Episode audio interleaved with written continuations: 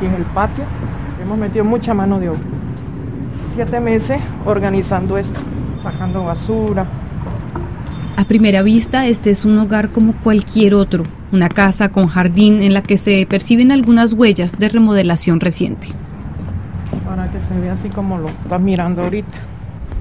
Pero una vez adentro, hace falta un verdadero sistema de calefacción. Este invierno vino el 10 veces más fuerte.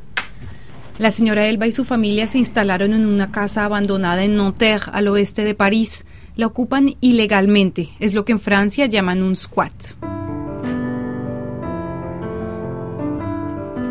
Mi nombre es Elba Villera, eh, soy refugiada política, eh, soy colombiana eh, llevo cinco años de estar en París. Francia no es la maravilla de país que digamos, como muchos en Sudamérica dicen, Francia, Europa, no.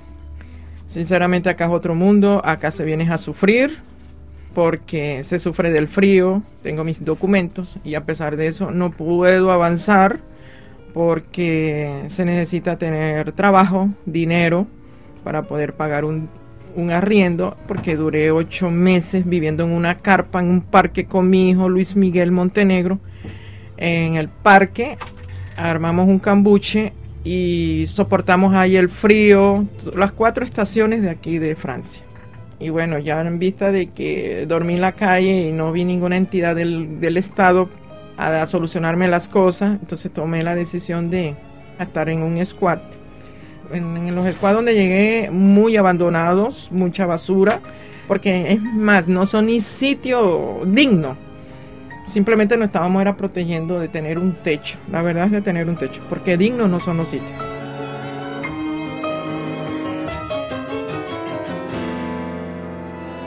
Y entonces este lugar, ¿ustedes qué sabían más o menos de lo que era este sitio? Bueno, lo que sí sé es que era un sitio abandonado, había cantidades de basura, estaba destruido.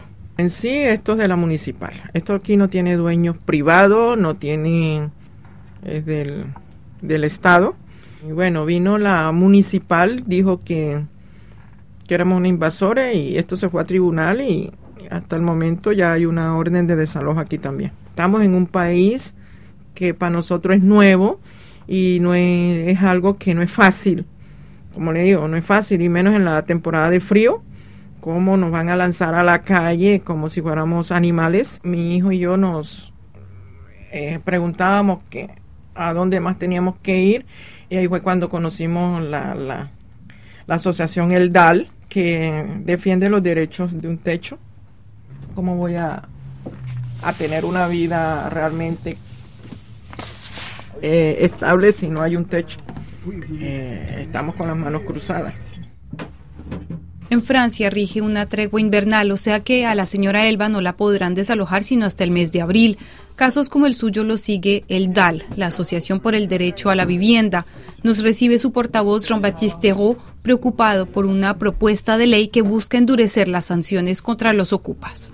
La proposición de ley, La ley tal y como está planeada prevé criminalizar, penalizar a los inquilinos o a los ocupantes sin contrato, lo que llamamos ocupas, aquellos que se instalaron en viviendas vacías por distintas razones.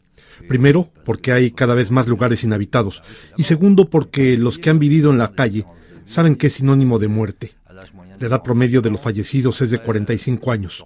Es una tortura social en un país que nunca ha sido tan rico. Esta ley propuesta por el oficialismo macronista en el Parlamento y apoyada por las derechas prevé hasta tres años de cárcel y 45 mil euros de multa para toda persona que se mantenga en un local comercial o una vivienda por ingresar ilegalmente o por dificultades de pago del arriendo. Hoy en día, la mayoría de las viviendas ocupadas pertenecen a grandes propietarios o son fábricas u oficinas abandonadas. El Instituto de Sondeo francés habla de 3,1 millones de viviendas vacías, o sea, el 8% del total habitable, un porcentaje que el Estado no quiere requisar por miedo a las críticas y opta por soluciones costosas que no resuelven el problema. Escoge alojar familias en hoteles o centros de emergencia que no son duraderos hay 2,2 millones de solicitantes de vivienda social. Es inédito. y solo se atribuyen 400.000 al año. Así medimos la gravedad de la crisis y pagamos las carencias de los últimos 30 años. Conduite en fait depuis une trentaine d'années, hein, c'est une réalité.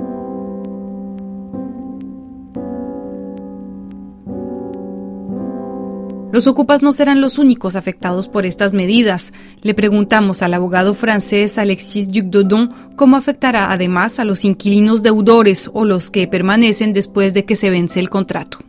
Estos se benefician de plazos mucho más largos que pueden llegar en la práctica a hasta tres años.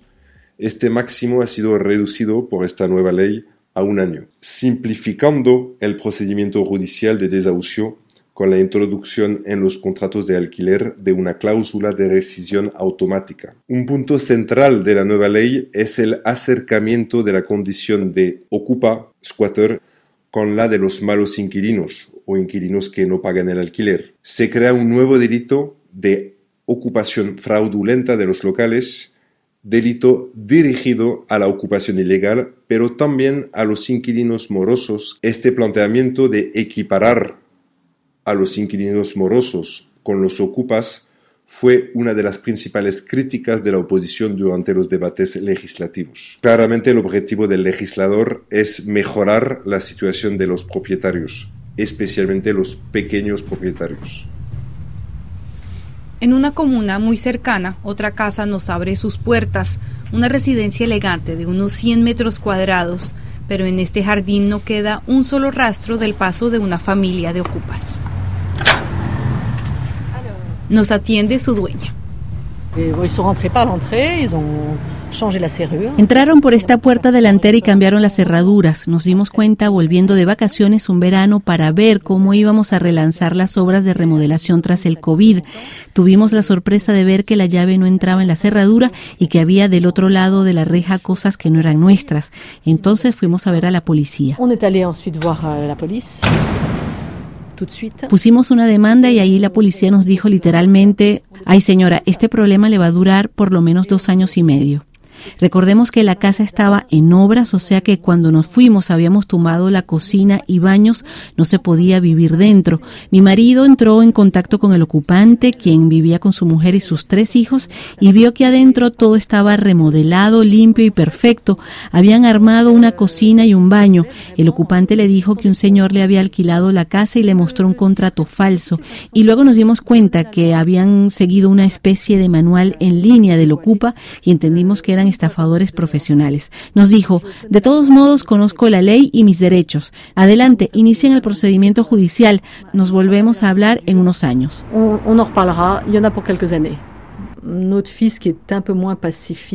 Que. Mi hijo, que no es tan pacífico como mi esposo, decidió actuar por su cuenta y les envió a un señor un poco intimidante. Este destrozó la puerta cuando no estaban en casa. Eso los asustó y a nosotros nos ayudó. Estamos en un barrio tranquilo y a la familia se le ocurrió instalar una alarma con cámaras y un pastor alemán.